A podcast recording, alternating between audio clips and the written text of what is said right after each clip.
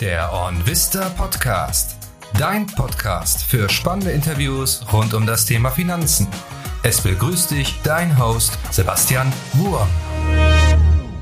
Ja, schön, dass ihr auch heute wieder mit dabei seid bei dieser Episode des OnVista Podcast. Wir sprechen dabei heute mit Patrick Kirchberger. Bei dem einen oder anderen wird Patrick wahrscheinlich eher unter dem Namen Dividende bekannt sein. Denn unter diesem Namen tritt er auf Social Media auf und erreicht dabei mittlerweile allein über Instagram rund 120.000 Menschen. Im Podcast sprechen wir über die Vorteile, die das für die Aktienkultur hat, aber auch über die große Verantwortung und die Gefahren, die damit einhergehen. Außerdem sprechen wir allgemein darüber, wie er es geschafft hat, nach und nach zu einem der größten Finanzinfluencer Deutschlands heranzuwachsen, wie hoch die Summe an Dividenden ist, die er jährlich erhält, wie viel Geld er mit Wirecard verloren hat und viele weitere spannende Punkte. Und damit bleibt mir nur noch zu sagen, viel Spaß beim Interview.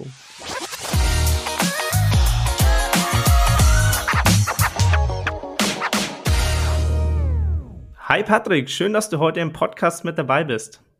Hallo Sebastian, schön, dass ich dabei sein darf.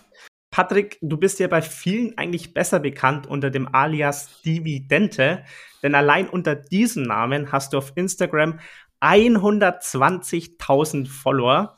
Darüber werden wir definitiv gleich noch sprechen. Doch zuerst mal zu dir selbst, denn wie kamst du eigentlich zur Börse und wann war das eigentlich? Äh, zur Börse bin ich 2016 gekommen. Ähm, und es ging im Prinzip darum, ich hatte einfach Angst vor dem vor der Altersarmut, ne, sag ich mal. Also ich hatte nie so wirklich viel Geld. Ich hatte immer mal zwei bis 5.000 Euro auf dem Konto und ähm, ich habe eine Frau und ich habe einen Sohn und ich habe mir immer so gedacht, hm, ähm, die ganzen Leute, die haben irgendwann mal Häuser und einen schönen Garten und fahren einen schönen Urlaub. Und wie willst du das denn machen mit zwei bis 5.000 Euro? Also ich hatte da komplett, äh, also Panik, ja. Also das war im Prinzip so der Hauptgrund, diese Angst vor der Altersarmut, ne? Okay, also du hast dir quasi Gedanken gemacht, okay, wie kann ich fürs Alters vorsorgen und bist dann auf die Börse gekommen. Also die Börse war so die erste Anlaufstelle für dich quasi, um diese Altersarmut zu umgehen. Ja, ich habe dann angefangen, mir YouTube-Videos anzugucken und habe Bücher gelesen. Und äh, es war eigentlich für mich relativ schnell klar, dass ähm, es da nur eine Möglichkeit gibt und das ist die Börse und Aktien oder auch ETFs natürlich. Und dann habe ich angefangen, ich weiß noch damals, ich habe zu meiner Frau gesagt, ich würde gerne jeden Monat 150 Euro in den ETF sparen. Und meine Frau, die fand das gar nicht so gut. ähm, aber ich glaube, sie ist jetzt ganz glücklich, dass ich dabei geblieben bin und das auch relativ schnell gesteigert habe. Okay, aber es ist ja tatsächlich auch nicht nur dabei geblieben, dass du selbst Geld angelegt hast, sondern du hast ja auch noch den Account Dividende gestartet, wie ich gerade schon gesagt habe, mit dem du jetzt quasi zu den größten Finanzinfluencer, wenn man so will, in Deutschland zählst. Ähm, wie kam es dann dazu, dass du diesen Account gestartet hast? Ähm, also ich mag, ich lese gerne Blogs und ich habe mich ja auch da informiert. Ähm, und ich bin jemand, der muss nicht unbedingt gerne in der Öffentlichkeit stehen, aber ich helfe sehr gerne anderen Menschen. Und ähm, ich versuche das immer so ehrlich und transparent, wie es nun geht, rüberzubringen. Und deswegen habe ich damals damit angefangen.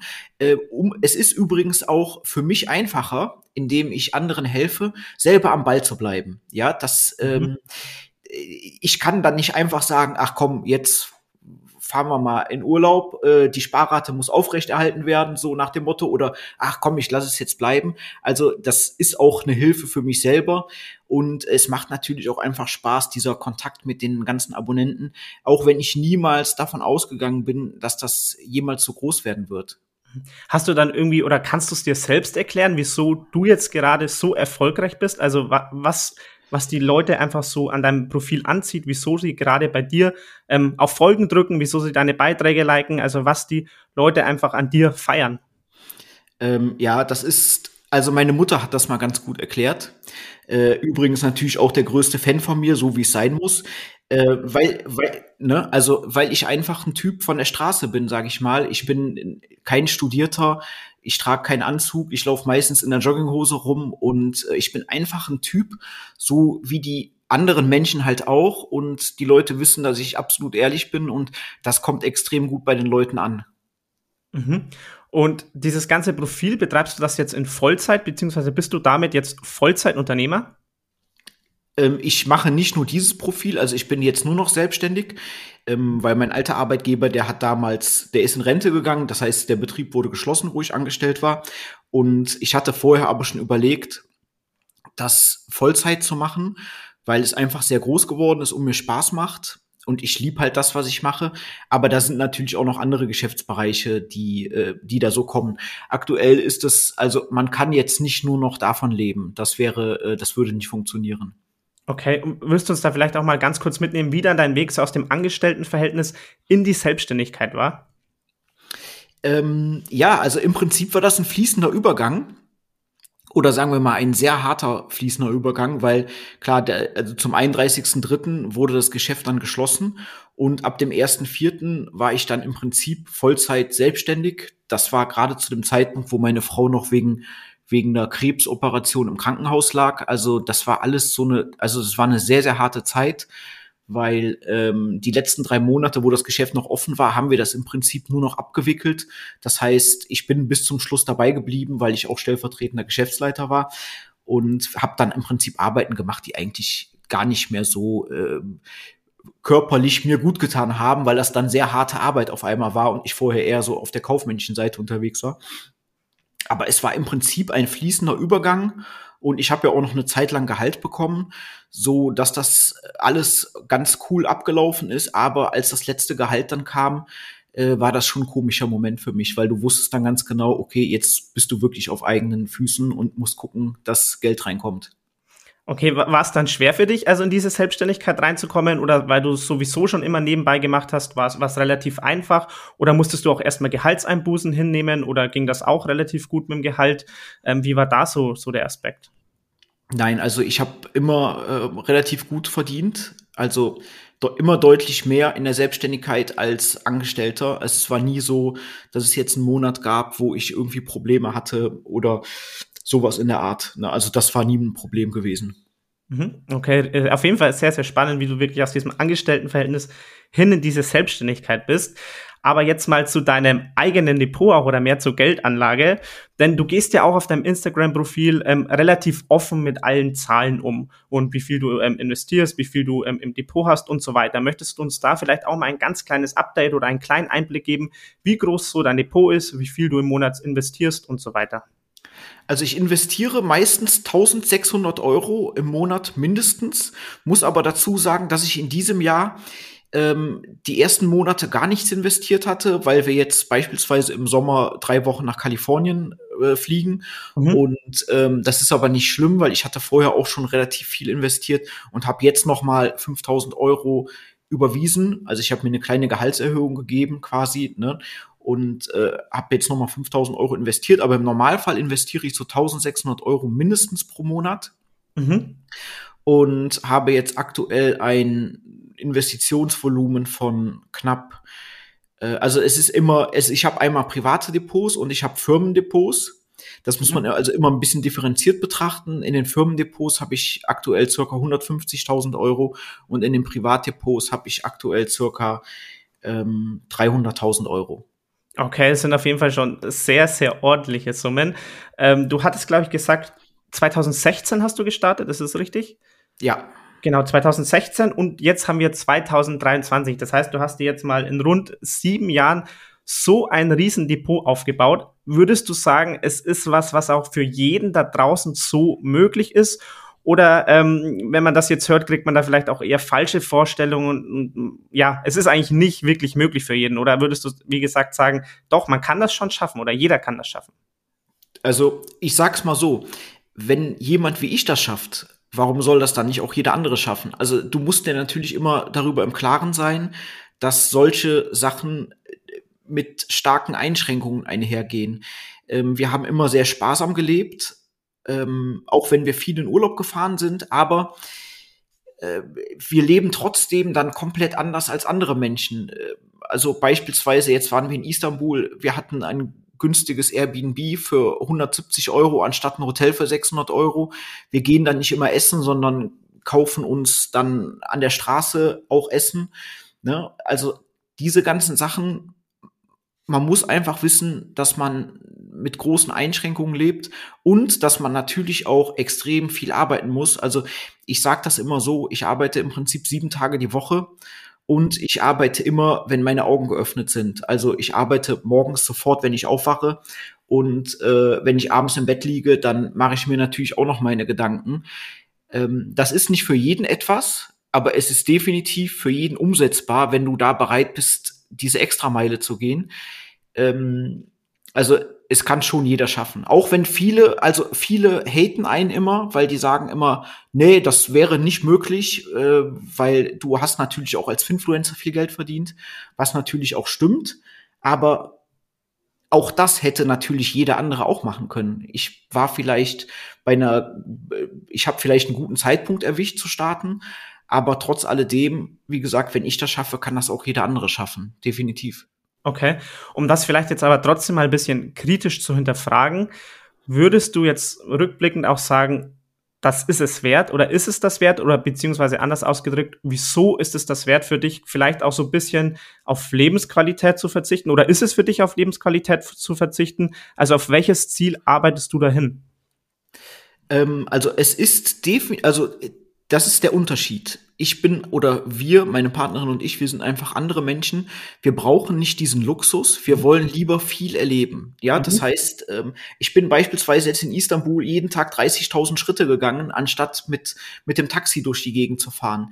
Ähm, so lernen wir, so ist es authentischer für uns, so lernen wir mehr kennen. Ähm, wir haben nie, ich würde niemals sagen, dass wir unsere Lebensqualität eingeschränkt haben.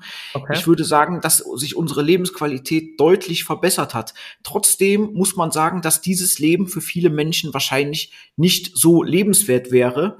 Aber für uns ist das im Prinzip genau das Richtige. Also mich macht das so glücklich. Und ähm, ich möchte, das ist auch das, worauf ich hinaus möchte. Ich möchte so viel reisen wie möglich und ich könnte mir niemals mehr vorstellen, als Angestellter irgendwo zu arbeiten und meinen Chef dann zu fragen, ob ich vielleicht den Freitag und den Montag frei haben kann, um ein verlängertes Wochenende zu haben. Meine Frau kam letztens zu mir und meinte, sie würde gerne ähm, in New York mal sehen, wie, wie der Weihnachtsbaum angeschaltet wird. Mhm. Ähm, und ich wusste das gar nicht, aber ich habe dann kurz gegoogelt und eine Stunde später hatte ich einen Flug gebucht. Ne? Ähm, ich muss mir keine Gedanken machen, wie teuer das ganze Spiel ist und ich muss auch keinen fragen, wann ich, ob ich dahin fahren darf. Ich kann einfach das machen, was ich möchte. Und das ist für mich, das ist für mich der, diese Freiheit ist für mich das erstrebenswerteste in meinem Leben, was man nur erreichen kann. Okay, spannend. Ähm, Gibt es dann aber für dich bezüglich der Geldanlage eine Summe X, die du erreichen möchtest, wo du sagst, okay, wenn ich jetzt eine Million, zwei Millionen, drei Millionen, was auch immer im Depot habe, dann habe ich das erreicht, dann habe ich diese Freiheit, weil dann kann ich mir alles leisten, dann sind alle meine Kosten gedeckt. Oder glaubst du, es ist trotzdem irgendwie so ein bisschen vielleicht so, ja, so ein, so ein Rad, wo man nie rauskommt und man möchte immer mehr und mehr haben? Ähm, das ist eine sehr spannende Frage. Ich muss dir ganz ehrlich sagen, dass es überhaupt gar nicht ums Geld ging geht. Weil ich habe auch niemals äh, des Geldes wegen angefangen mit dem Account, sondern weil ich es einfach fühle, weil es mir Spaß macht. Und ich kann dir nicht sagen, mit fünf Millionen höre ich auf ähm, oder ich will immer mehr Geld haben. Ähm, weil es geht halt wirklich nicht darum. Ich kann mir nicht vorstellen, irgendwann, also ich sag zu meiner Frau immer, äh, in sechs, sieben Jahren oder so, dann beende ich alles, dann machen wir einen Cut und dann reisen wir nur noch durch die Gegend ähm, sie weiß selber, dass das wahrscheinlich so nicht funktionieren wird, weil mir einfach langweilig wäre. Ja, das heißt, ich, ich mag das halt wirklich, was ich mache. Und ich kann mir jetzt nicht vorstellen, also ich würde wahrscheinlich weniger machen dann, natürlich. Aber so der Kontakt zu den Menschen und das Helfen äh, von verschiedenen Sachen, das, ich weiß nicht, ob ich das so aufhören kann und möchte. Okay. Ähm, du heißt ja Dividende. Ist ja so ein Wortspiel aus ähm, Ente und Dividende. Liegt dann auch dein Fokus bei der Geldanlage auf Dividendenaktien? Also ich mag Dividendenaktien schon sehr gerne, habe aber auch jetzt einen relativ großen Anteil an Wachstumsaktien. Einfach aus dem Grund, weil es, man darf sich da nicht so sehr drauf versteifen. Man muss die Aktien kaufen, die gerade günstig sind und äh, darf dann nicht, äh, gerade wenn die Dividendenaktien gut gelaufen sind, dann die Dividendenaktien kaufen, sondern halt die Aktien, die günstig sind. Das ist genau das gleiche wie mit dem DAX. Der DAX ist extrem gut gelaufen jetzt in letzter Zeit. Jetzt fange ich nicht an, DAX-Aktien zu kaufen, sondern ich gucke halt nach unterbewerteten Aktien. Okay.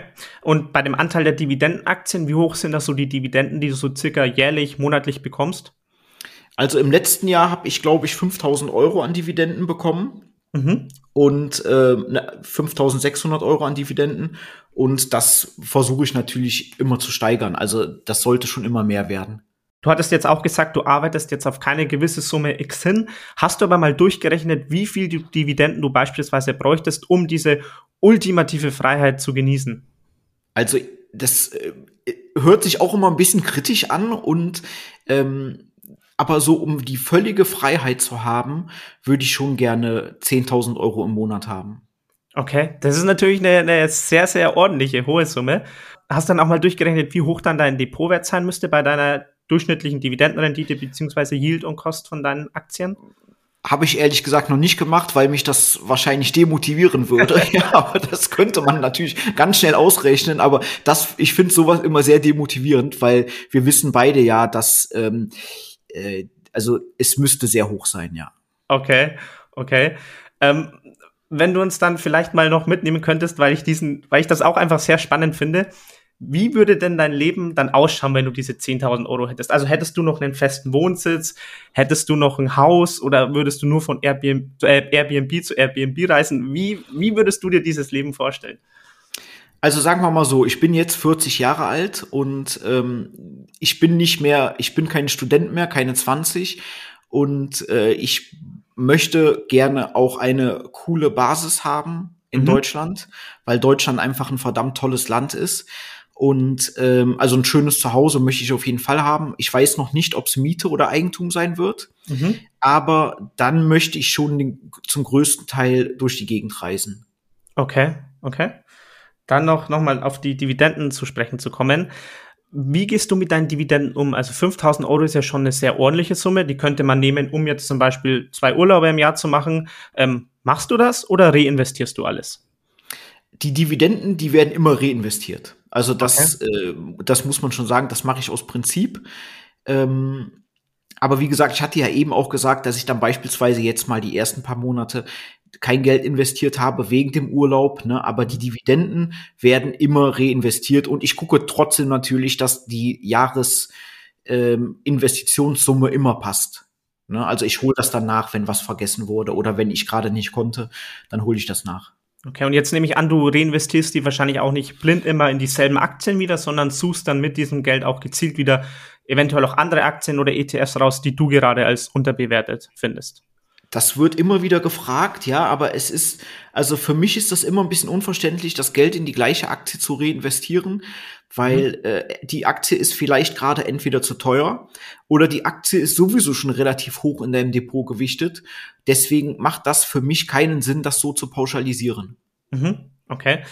Ähm, dann zu einem anderen Thema und zwar ähm, auf deinem Social Media, also auf deinem Instagram, ähm, postest du auch oft ähm, Beiträge, die du nennst du Beistuhl oder auch Börsenfels, bei dem dir ähm, ja, Zuschauer, Follower ihre Fels an der Börse zuschicken.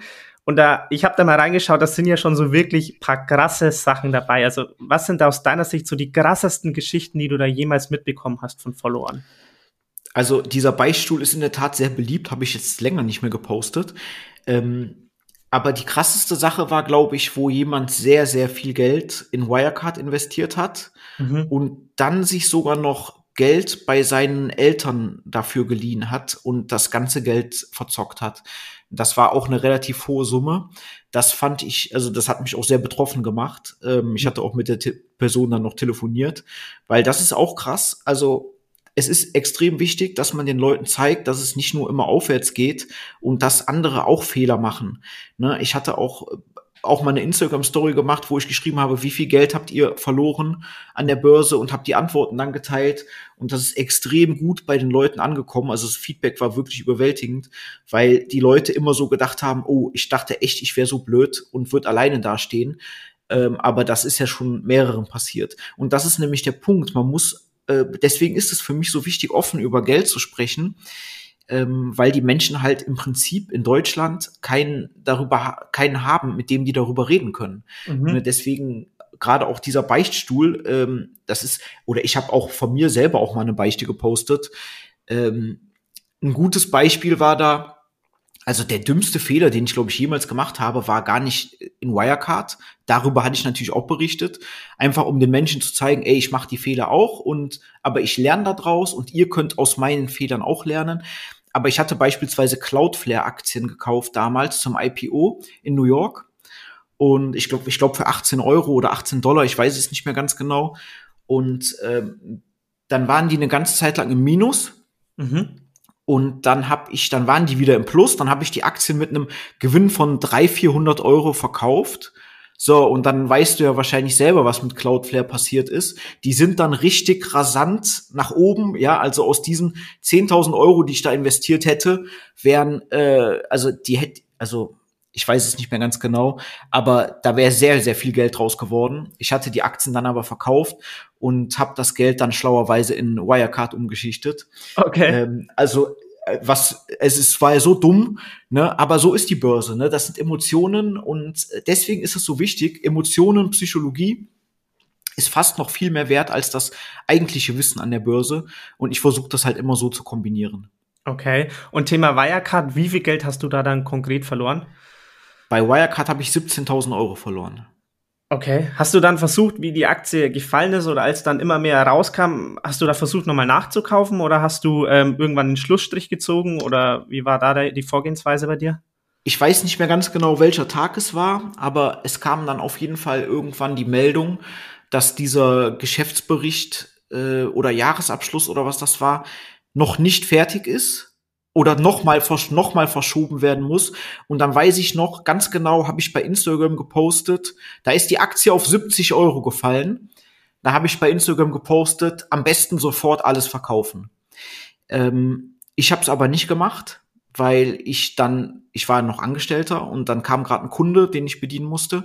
Das heißt, ich habe sie nicht verkauft. Ich habe sie dann nachher einen Tag vor der Bekanntgabe der Insolvenz habe ich die verkauft für, ich glaube, 17 Euro oder irgendwie sowas. Okay, krass. Ähm, Gibt es dann trotzdem auch irgendwie ähm, was Positives, was du aus dieser Geschichte rausziehen konntest? Ja, das Positive war im Prinzip, dass ich die Geschichte meinen Abonnenten weitergeben konnte und die da, die dann lernen, einfach, dass Positionsgrößen niemals zu groß werden dürfen. Ja, also dass das Depot immer schön ausgeglichen sein muss. Ähm, das war im Prinzip dann was Positives. Also ich fand das positiv. Und klar, diese 17.000 Euro, die haben mir natürlich wehgetan. Aber man muss auch sagen, wenn du so eine Position verkaufst, ich weiß nicht, warum das so ist, aber dann geht es dir sofort besser. Mhm. Ja, also bei mir ist das so, das haben mir auch viele Abonnenten geschrieben, das ist wie so ein Stein, der vom Herzen fällt und dann geht's dir besser. So, und dann auch nicht mehr drüber nachdenken. Ich habe mich auch diesen Klagen nicht angeschlossen, weil ich habe dann gesagt, nein Leute, ich mache das nicht. Äh, das Thema ist jetzt abgehakt für mich. Das war meine Schuld. Ich, ne, und ich mache jetzt Fokus, ich lege jetzt den Fokus auf die Zukunft, auf wichtigere Sachen. Mhm, okay. Dann haben wir jetzt viel über, ich sag mal, deine Flops gesprochen, also mit Cloudflare oder auch Wirecard. Auf der anderen Seite, was sind vielleicht so deine Top-Aktien oder was sind deine besten Aktien im, äh, im Depot? Die besten Aktien im Depot, das sind, das ist beispielsweise äh, aktuell wieder ein bisschen schwierig, weil momentan wieder viel gefallen ist. Also die Deutsche Pfandbriefbank, die habe ich, die ist aber auch wieder stark gefallen jetzt, auf, weil es eine Bank ist.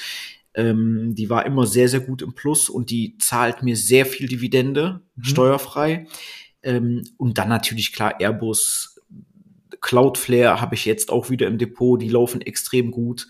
Ne, das sind alles so Sachen, Etsy, die laufen alle momentan sehr gut, die Aktien. Okay, ähm, dann nochmal, um, das, um auf das Thema Finanzinfluencer zu sprechen zu kommen. Ich habe schon gesagt, du bist ja in Deutschland eigentlich einer der größten mit deinem Profil. Würdest du sagen, ähm, dieses ganze Thema ist eher positiv für die Aktienkultur oder eher negativ? Denn mit Sicherheit ähm, Leute wie du da draußen, die haben richtig viel positiven Impact auf die Leute da draußen oder auf die Aktionärskultur. Aber ich glaube, es gibt ja auch viele Menschen, die wirklich, ja, ich sage jetzt einfach mal Humbug betreiben, die falsche, schlechte Informationen verbreiten oder vielleicht den Menschen sogar was Böses wollen und einfach nur irgendwas verkaufen wollen oder ähnliches. Wie würdest du sagen, wa was überwiegt da mehr? Also ich sehe das sehr kritisch. Es gibt sehr viel gute äh, Finanzinfluencer, denen ich auch selber folge. Die machen sehr guten Content, aber es wird einfach, es, also diese Spanne ist da relativ groß und man muss extrem aufpassen, wem man da folgt und wer was postet, weil das ist meistens, also die meisten machen es nur des Geldes wegen und man merkt das einfach und die plappern auch einfach irgendwas nach. Das heißt, wenn ich jetzt irgendwas poste, ich habe eine Aktie gepost, äh, ich habe eine Aktie gekauft, dann äh, kommentieren da erstmal 30 Finanzinfluencer, ey, super Kauf. ähm, und die tragen das dann natürlich weiter. Vielleicht war das aber gar kein guter Kauf, ja, sondern die machen das nur, um Reichweite zu generieren. Und dann wird natürlich alles nachgeplappert, weil der hat ja gesagt, der hat die Aktie gekauft, also muss die gut sein. Dann kann ich das auch posten, damit ich wieder Content habe. Und äh, so tragen sich einfach schlechte Sachen immer weiter durch oder es werden halt auch dubiose Sachen beworben, wie äh, letztens gab sowas mit KI-Trading und da mhm. haben natürlich sehr viele Leute sehr viel Geld verloren. Ne? Und da, also da passieren ganz komische Sachen auch im Hintergrund. Aber trotz alledem sollte man eigentlich relativ schnell merken, wer die Guten sind und äh, wer jetzt halt weniger gut ist. Okay. Hast du dann aber das Gefühl, dass sich deine Follower auch selbst noch wirklich richtig dann informieren oder hast du auch öfters mal das Gefühl, die kaufen dann zum Beispiel einfach blind nach, was du machst? Ja, das ist ein großes Problem, muss man wirklich sagen. Ich muss auch da noch mehr drauf achten. Ich bin ja jetzt auch bei der BaFin angezeigt auf dieser Liste von Aktienanalysten. Ähm, also man muss wirklich extrem drauf achten, weil die Leute mögen einen und die vertrauen einem und die kaufen einem schon leider des Öfteren einfach nach. Das ist definitiv ein Problem. Ähm, was natürlich auch nicht immer gut geht, weil man soll natürlich nicht jemandem blind nachkaufen. Vor allen Dingen sage ich ja auch immer, ich bin, ich bin eigentlich ähm, ein Blogger, der über seine Investitionen berichtet. Ich bin kein Experte an den Finanzmärkten, wie beispielsweise ein Helmut äh, Jonen, also alias Waikiki. Der hat seine ersten Aktien gekauft, als ich geboren worden bin. Ja, wie sollte ich jemals so viel Ahnung haben wie so ein Mensch? Ähm, das geht ja gar nicht. Ne? Und man muss einfach da gucken, also man sollte das nicht machen. Man muss sich selber informieren und das macht ja auch Spaß. Absolut, absolut bin ich vollkommen bei dir. Ich glaube, das ist wirklich auch ein ganz guter Hinweis, dass sich da jeder trotzdem einfach ähm, selbst mit auseinandersetzen sollte. Ähm, aber nichtsdestotrotz, ich glaube, Leute wie du treiben einfach allgemein die Aktienkultur in Deutschland schon sehr voran und haben auch einfach viele Informationen zugänglicher gemacht. Ähm, auch natürlich unter diesem Aspekt nochmal da, das zu betonen, das Ganze ist hier natürlich keine Anlageberatung oder ähnliches. Aber möchtest du uns trotzdem mal vielleicht noch ein bisschen mitnehmen, was bei dir so die letzten Aktienkäufe waren oder was vielleicht auf deiner Watchlist ist? Ähm, ich habe beispielsweise gestern die Deutsche Post gekauft. Ich bin ein großer Fan von der Deutschen Post. Ähm, habe da jetzt eine relativ große Position auch ist jetzt gerade ein schlechtes Beispiel, weil ich eben noch gesagt hatte, man muss jetzt nicht unbedingt DAX-Unternehmen kaufen, weil der DAX sowieso gut gelaufen ist. Ne? Aber äh, das ist auch immer der Grund. Ich werde oft gefragt, warum Aktien und keine ETFs. Mhm. Und das ist bei mir immer so der Punkt, weil ich sage, ich liebe einfach die Unternehmen. Ich liebe es, Unternehmen selber zu gründen. Und ich liebe auch solche Erfolgsgeschichten. Und die Deutsche Post ist für mich so eine Erfolgsgeschichte mag ich einfach unheimlich gerne. Und wenn ich das Unternehmen halt besonders fühle, dann äh, kaufe ich davon auch Aktien. So, dann ist die Deutsche Post auch noch momentan relativ fair bewertet. Ich achte da immer auf die Fundamentaldaten, aber natürlich auch auf die technische Analyse. Ähm, das war jetzt ein Kauf und jetzt steht erstmal aktuell kein Kauf an. Intel habe ich noch gekauft. Das war ein Nachkauf. Mit der Position bin ich dadurch jetzt auch wieder fast im Plus ähm, Aktien werden oftmals einfach so tot geredet, weil die eine ganze Zeit lang fallen. Und man muss aber das differenzierter sehen. Ne? Also es ist eine Aktie nicht schlecht, nur weil die jetzt vielleicht ein Jahr lang schlecht performt hat. Ne? Das hat immer verschiedene Gründe, warum ein Unternehmen fällt oder warum die Aktie fällt. Mhm. Da muss man einfach versuchen, ein bisschen reinzuhorchen. Mhm. Du hast jetzt angesprochen, ähm, warum keine ETFs? Ähm, hast du gar keine ETFs im Depot? Ich habe einen einzigen ETF im Depot und ähm, das ist bei, das hat bei mir aber einen anderen Grund. Ähm, ich, ich zahle ja als Selbstständiger nicht mehr in die Rentenversicherung ein. Mhm. So, und ich bespare diesen ETF ähm, monatlich mit der Summe, die ich eigentlich in die Rentenversicherung einzahlen würde. Das hat also bei mir einfach nur einen psychologischen Aspekt. Ansonsten würde ich das nicht machen, obwohl man immer wieder sagen muss, ähm, die meisten Menschen wären mit einem ETF schon besser dran. Ne? Also ich wahrscheinlich auch. Nein, also es kommt ja immer so ein bisschen auf den Betrachtungszeitraum drauf an. Also ich übergewichte manche Positionen, die momentan halt wirklich dramatisch aussehen, wie jetzt Alibaba oder sonst irgendwas. Dann kannst du in diesem Jahr beispielsweise nicht den MSCI World schlagen. Ne? Das funktioniert nicht. Ähm, mein Sohn, das ist super, ich habe einen tollen ETF für meinen Sohn, der wird jeden Monat bespart, da gucke ich fast nie rein ich habe da letztens mal reingeguckt, der ist immer noch gut im Plus, ja, obwohl alles, diese ganzen Katastrophen jetzt in der letzten Zeit, also der läuft schon vor, vor Corona, kurz vor Corona und da sieht man eigentlich, wie gut diese ETFs auch sind. Ne? Mhm, mhm. Äh, du musst es natürlich noch selbstverständlich verraten, Patrick. Welcher ETF ist das, den du da besparst? Äh, das ist der Vanguard All World. Okay, spannend. Den bespare ich und genau, und der ist, der ist wirklich sehr, sehr gut der ist, der deckt im Prinzip alles ab und ja, den mag ich so am liebsten. Okay. Du meintest ja auch, du bist ein großer Fan von Dividenden. Ist der dann ausschüttend oder eben als Altersvorsorge thesaurierend? Äh, bei meinem Sohn äh, ist der ausschüttend, weil da gab es noch nicht den Thesaurierenden und ich habe jetzt den Thesaurierenden genommen für mich. Okay. Und du meintest jetzt auch noch ähm, so ein bisschen spaßeshalber, ähm, auch für dich wäre es vielleicht besser, alles in ETFs zu stecken. Hast du das vielleicht mal gegengerechnet und überwiegt dann einfach dieser Spaß an Einzelaktien, dass du sagst, du fokussierst dich auf Einzelaktien? Ja, also ich liebe einfach, wie gesagt, ich liebe einfach die Unternehmen und das macht mir extrem viel Spaß. Äh, also ich bin jetzt nicht so ein Typ, der sich so eine McDonalds-Filiale anguckt und sagt, davon gehört mir ein Ziegelstein, weil ich habe 50 McDonalds-Aktien oder so. Das nicht, aber so ähm, das ganze Hintergrund, ne? Also ich gehe gerne, ich gehe gerne auf Hauptversammlungen und ähm, also dieses ganze Thema, du bist halt dann einfach direkt beteiligt und das ist bei einem ETF einfach nicht so. Okay, ja. Kann ich nachvollziehen. Ähm, dann wären wir tatsächlich auch schon am Ende des Interviews, Patrick. Vielleicht jetzt noch mal abschließend. Ähm, du hast jetzt wirklich, wirklich einiges erreicht in diesen sieben Jahren an der Börse. Du konntest dir ein Riesendepot aufbauen. Du hast wirklich eine Summe an Dividenden, von der viele nur träumen. Was ist so der eine Tipp, den du den Leuten da draußen mit auf den Weg geben kannst, die dasselbe wie du erreichen möchten? Äh, ja, das ist ganz einfach das geht nur durch einen äh, Side-Hustle, sag ich mal, ja. Also als normaler Angestellter wird das natürlich niemals funktionieren ähm, in dieser Zeit. Deswegen ist es ganz wichtig, dass ihr herausfindet, was euch wirklich glücklich macht. Mhm. Und äh, das macht ihr dann auch. Und dann kann man später gucken, wie man das monetarisieren kann. Ne? Und wenn ihr das mit voller Überzeugung und mit Glück, also wenn ihr glücklich seid, macht, dann äh, werdet ihr damit sehr erfolgreich werden. Top. Ich glaube, das sind auch schöne und motivierende abschließende Worte. Danke, Patrick, dass du heute im Podcast mit dabei warst. Sehr gerne und vielen Dank, dass ich dabei sein durfte. Das war's mit der heutigen Episode des OnVista Podcast. Wenn dir diese Folge gefallen hat, lass uns gerne eine Bewertung da und folge dem Podcast, um zukünftig keine Episode mehr zu verpassen. Wir freuen uns, wenn wir dich dann auch wieder zum nächsten Interview mit einem neuen spannenden Gast begrüßen dürfen.